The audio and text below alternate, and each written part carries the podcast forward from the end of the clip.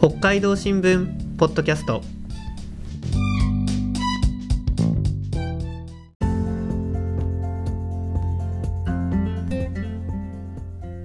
始まりました。北海道新聞ポッドキャスト。このポッドキャストでは記者が北海道新聞の記事について取材時のこぼれ話や裏話を交えてお話ししていきます。この放送は経済部の佐藤七子と山口まりえと灰原実が担当します今日は灰原記者が執筆した2月18日配信の北の食トレンドシンガポールの著名ソムリエ2人のインタビューをテーマにお送りします。よろしくお願いします。今日はシンガポールの有名なソムリエのインタビューですね。どんなお二人なんですか？まあなかなかね馴染みもないでしょうから、うん、まあ私の方からちょっと解説しますとえっ、とヴィンセント・タンさんっていうのはあの方なんですけどもシンガポールのミシュラン三つ星レストランオデットというところで、ワインディレクターをやってる方です。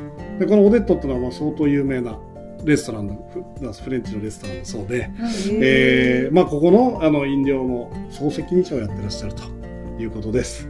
であのすごい親日家でしてですねなんか漫画が好きらしく。であの簡単な日本語なら話せちゃう。となんか一生懸命勉強してるそうです。それともう一人のあのメイソン・ウンさんもう一人はそのシンガポールの高級なワインバーのですね、えー、パークナインティの、えー、こちらもワインディレクターをやってらっしゃる方です。うんうん、でこの人はもうワインの知識がちょっと溢れ出てくるような知識の持ち主でですねいやもう北海道のワインのことも本当によく知っててですねもう本当ちょっとびっくりしました。へえそんなお二人なんかどうして北海道にどんな経緯でいらっしゃったんですか？あの日本貿易振興機構、まあ、ジェトロと言いますけどもここのあの北海道貿易情報センターが、えーとまあ、あの呼んでくれくださっけども、うん、えー、北海道のワイン産業には今すごい勢いがあるということでうん、でしかもその地域活性化の、まあ、重要な資源になりうるだろうと。いうことで、うん、えー、シンガポールから著名のな2人のソムリエを招いてですね、えー、まああの日本国内だけじゃなくてですねあの海外でもその動産ワインの知名度を上げたらいいんじゃないかと。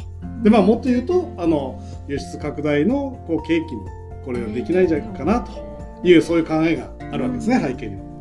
二人はどこのワインの産地を回ったんですか？ええー、まあ本当にあの全道と言って差し支えないぐらいの回り方をされてるんですけども、あの2月の6日からあのえっ、ー、と9日に回ってます。で6日はあの、えー、道南ですね。あの函館ワインとあの野良倉という、うん、あの北斗これも非常にファンの多いなかなかワインの手に入らないね、うん、あのワイナリーですけども。で7日はあの三笠の滝沢ワイナリーさん、はい、それからあと札幌ワインさん。に行ってます。で8日はあの余市ですけどもドメイヌ高彦文学谷ワイナリーという、まあ、超有名どころ。プラス、えー、日本のブドウを日本国内で醸造したワインのことを日本ワインっていうんですけども、はい、これの国内最大手としてあの知られている北海道ワイン、うん、小樽ってありますね、小樽の山の上にあさりのね、はい、山の上にありますけども、ここを回ってます。であの9日はあの、えーと、ヴィンセントさんはあのちょっとあの所用でお戻りになられちゃったんですけどもあのメイソンさんがですねあのニセコワイナリーとニセコ蒸留所を回りました。なんかなかなかその北斗から三笠だとか結構移動が多いハードスケジュールですよね。そうですね。いやお二人はこう一番私気になるところなんですけど道産ワインをどうやって評価されてたんですか？なかなかねこれこのハードスケジュールをこなしてねもうそれだけでもありがとうございますと言いたいところなんですけども まああの二人はねソムリエですから、はい、あの同調がですね、まあ、シンガポールであのずっとこうワインだとか食のねあの PR をするあの会を開いてるわけですけど、はい、その中でまあ商談会なんかが回るわけですけども、うんうん、北海道産ワインの質の高さっていうのはもうその場にあのお出になられてるようで、はい、あのすでに知っていました。で今回まあ大きかったのは実際に産地を訪れてあのワインのセールスポイントだとかそれからまあブドウ栽培とかねあの醸造のこだわりなんかをこう生の声で聞いて、うんうん、あの非常にこう刺激的だったようでですね。あの来日前以上にですねあの道産ワインの支援者になってくれたような感じが私はしました。でお二人がねそのシンガポールで北海道のワインを広めるというようなことも約束してくれましたのでね。すごい。すごい嬉しいお話ですね。お二人のお店ではどのくらい北海道のワインを取り扱っているんですか？えっとまあメイソンさんのお店ではですね、まあ去年300本を仕入れたということです。でまあ2ヶ月でまあ売れちゃったと。えー、早いですね。という話でしたね。でまあオデットさんのところはまあ25本ぐらいというようなそんなお話でしたね。それどちらのワイナリーの商品が入ってるんですか？やっぱりそこに興味ありますよね、普通ね。うんうん。でこれまあヴィンセントさんのお話だとミカさん。いやあのね、えーミカさんのタップのね、はい。山の上にあるうんうん。山崎ワイナリー、うんうんうん。ご存知ですよね当然ね、はい。岩見沢行ったことあるから、はい。でここのシャルドネ。シャルドネ美味しいですね、この白のね。であのフラノワインさんのミラートゥーガ。それからあと余市の平川さんの平川ワイナリーはいのロゼと白のスゴンバンというこれまああの本当にロゼすごく綺麗なピンクでねうんうん本当にあの美味しいワインですけども、まあ、こういうワインを仕入れてですねシンガポールのお客さんに出したというふうにおっしゃってましたね。まあ、気になるところはやっぱりお客さんの評判ですけれどもまあいかがだったんでですかやっぱりそうですよね。うんまあ、メイソンさんのここからは話になりますけども、まあ、日本で大体その2000円の後半とかですねから4000円台ぐらいのこうワインを中心にですね、えー出したそうです。で、えーまああのまあ、現地でいうミドルクラスというような言い方をされてましたけども大体1万円から4万円ぐらいの価格帯で出したと。まあ、日本よりねあのちょっとお高めちょっという感じだと思うんですけども、まあ全然あの評判は極めて上々だったということですね。まあこれ背景にはそのシンガポールはまあ富裕層が多いということがまずあります。で物価が高いんです。うんなんかあうんのハイボールが日本だと5、600円かもしれないですけど、はいまあ1700、800円するって確かおっしゃってたと思うんですけど、うんまあそもそもだからやっぱ物価が高い。はいうんでまあその価格はその問題にならないというようなお話でしたね。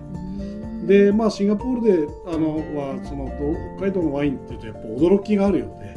でまあ、あのまだまだ浸透とか足りないということの裏返しでもあるんですけれども、やっぱ北海道でワインを作っているということ自体にですねびっくりするお客さんがいたというふうに聞いています。今回のその2人の滞在で商談がまとまったっていうようなお話も聞きましたそうなんですそこがね非常に大事なところなんですけども、まああの私あのに8日の日に同行してたんですけれども、えーまあ余市の門楽谷ワイナリーさんでですねまああのいきなりそのワインのお話を聞きながらですねいきなりそのお経営してる木原さんとですねおあのメイソンさんが商談を始めちゃったんですねこれね。いきなりですか？そうこれはちょっとびっくりしましたね。うんでまあ門楽谷ワイナリーっていうのは、まあ、あの複数のブドウ品種をですねこう根性という手法でこう作るんですけども。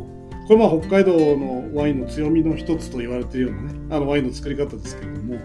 あの去年の10月にあの東京の日本橋高島屋で開かれたですねあの動産種のイベントなんかにもちょっと私の覗いてきたんですけども。ここでもう次々と売れていてあのもう一部銘柄は早々に売り切れになっていたというようなまあ人気商品なんですけどね。でまあ本当あれだけのあの門楽谷ワイナリーってもすごく今東京なんかでも知名度が上がってるワインなんですけれどもまあやはりちょっとシーンとかしてですねやっぱ気に入ったということなんでしょうね。でまあ私もあのおまあちゃっかりシーンしてしまおった あ言っちゃっていいのかなこのことああのさせていただきましたけど、まあ、華やかなまあ香りそれから後味、うん。これはねやみつきになりますね。いやーいいですね。羨ましいです本当に。羨ましいでしょ。本当に羨ましいです。あのお二人は今回の滞在でなんかこうお気に入りというかお宝ワインみたいなものも見つけられたんですか？いやーさすが山口さんですね。よくぞ聞いてくれましたね。これでもお教えなきゃだダメ？ダメ？いや気になります。気になりますね。やっぱり？はい。そうか、でもなちょっとそこをなんとかこうもったいぶらずにもうお願いします早く早く言った方がいい。言った方がいいですねしょうがないなじゃあ、お二人だけ、お二人だけちょこっとだけ情報を入れましょうかね。おまあでもここで言っちゃえばみんな知っちゃうのか。まあまあいいか。まあまあま えー、あの、ビンセントさんの話だと、はいあの、札幌ワイン。これまあ札幌のね、ワイナリーの一つですけども、うん白石霊というへワインをえ挙げていられました。白石霊これなんかホームページ見たら限定500本。500本。貴重な白ワインですね。貴重ですね。私これちょっと飲んだことないんですよね。どんな味なのか本気に当なります相当気になりますね。メイソンさんの方はどうだったんですか？メイソンさんね、はい。まああれだけのワインの博識の持ち主ですからね。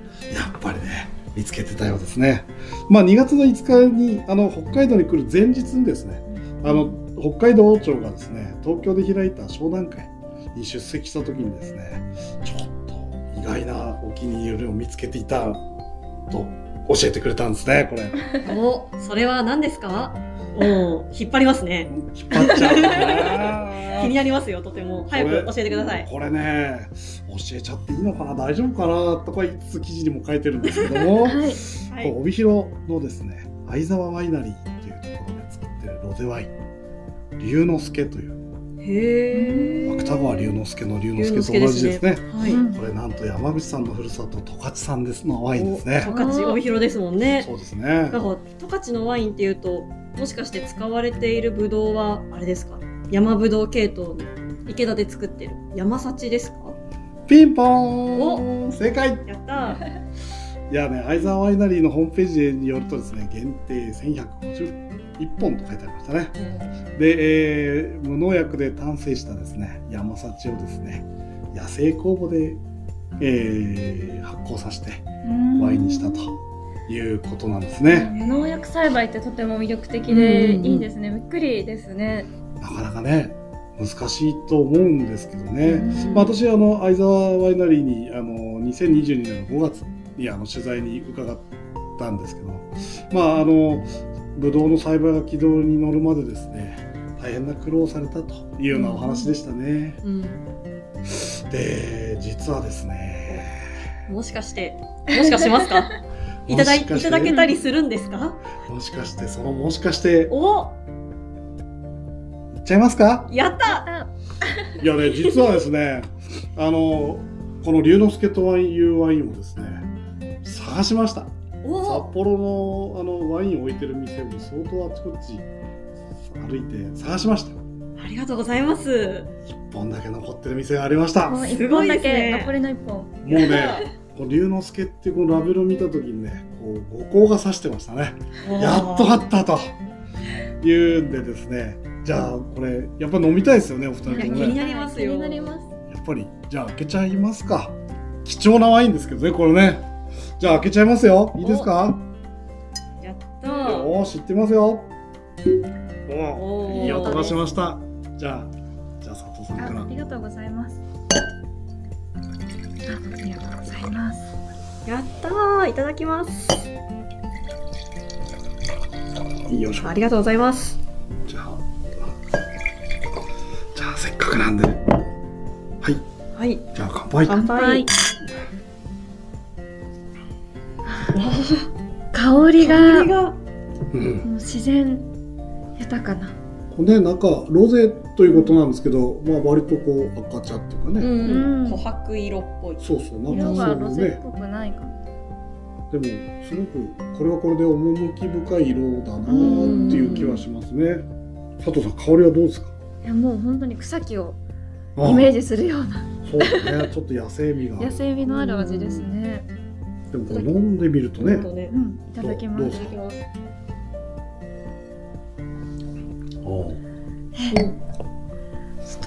香りに反して飲みやすい。すごい飲みやすいです。びっくりです、これは。ねうん。香りは野生味があって、うん飲んでみるとスースーッときますね。スーッと飲めますね。ッねなんか山幸っておっしゃいますけど、意外と酸味が穏やかな感じですかそうだね。ね山幸っていうとやっぱり酸が豊かっていうイメージは確かにありますようん。ね、なんか優しい、スイスイ飲めてしまいそううん。な。香りとのギャギャップと言いましょうか。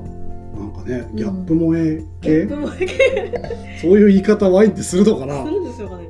ちょっとこの香りと実際飲んでみた感じがね、うんうん。このギャップがちょっとたまらない、ういん。やでもこれ美味しいですね美味しいです。すごく美味しいこれがお気に入りになられたそうねワインなんですねい。ろんな道産ワイン飲んでるけどなかなかこういうのはないですねない、ないですね。こうなんか飲み口が柔らかいんだようね、ん、柔らかくて美味しい。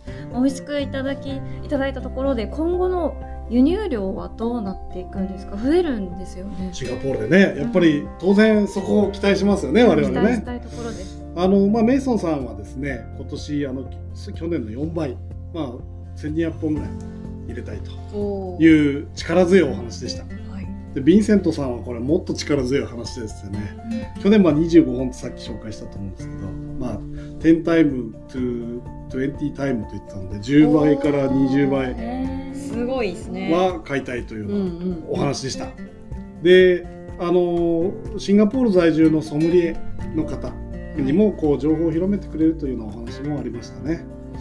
でまあシンガポールっていうのはまあビジネスや観光でまあ世界各国から富裕層が集まるとこれはまあご存知だと思うんですけれどもあの今後その道産ワインの輸入かあ輸出拡大の拠点としてですね、まあ、こういう背景があるので、まあ、大いに期待ができるということは言えるのかなと思いますね。であのシンガポールを起点にですねこう道産ワインの輸出がこうさらに広がっていってですねこの良質な北海道のワインに魅せられた人が世界各国からこう北海道に来ると。して道内経済は潤って私たちの身入りももしかしたら良くなるなんていうですねうんうん。いやこんな好循環がこう実現してほしいなと思うわけですね。でまあいつかそんな日が来てほしいなというのがこう私がワインの記事にこだわってこう書いてるですね。大きなモチベーションなわけですね。なるほはい、えー今回の北の食のトレンドシンガポールのソムリエインタビューは2月18日に北海道新聞デジタルに配信されます。ぜひ会員登録して読んでください。次回の北海道新聞ポッドキャストはニュースの時間です。北の食トレンドは次回ブロッコリーをテーマにお送りする予定です。ブロッコリーど。かかっこいいですこね。れあんまり得意じゃないとかって言っちゃダメなのかないやうちの9歳の長男もそっくりなんですけどね。えー、まあこれ高橋智也でしたよねそうですね、ね。彼のこう柔らかい筆でですね、まあ、どういう原稿書いてこう読者の皆さんの心をつかもうとしてるのか。っていうね。いやーこう怖いような早く読んでみたいようなっていうねなんかそんな気持ちですね。の食トレンドを担当する経済部では毎週金曜日にポッドキャストの番組日曜日に新作の記事を配信しています。そしてツイッターでも美味しい北海道の食べ物について発信しています。よろしければアカウントのフォローコメントなどもお願いいたします。それでは皆さんさようなら。さようなら。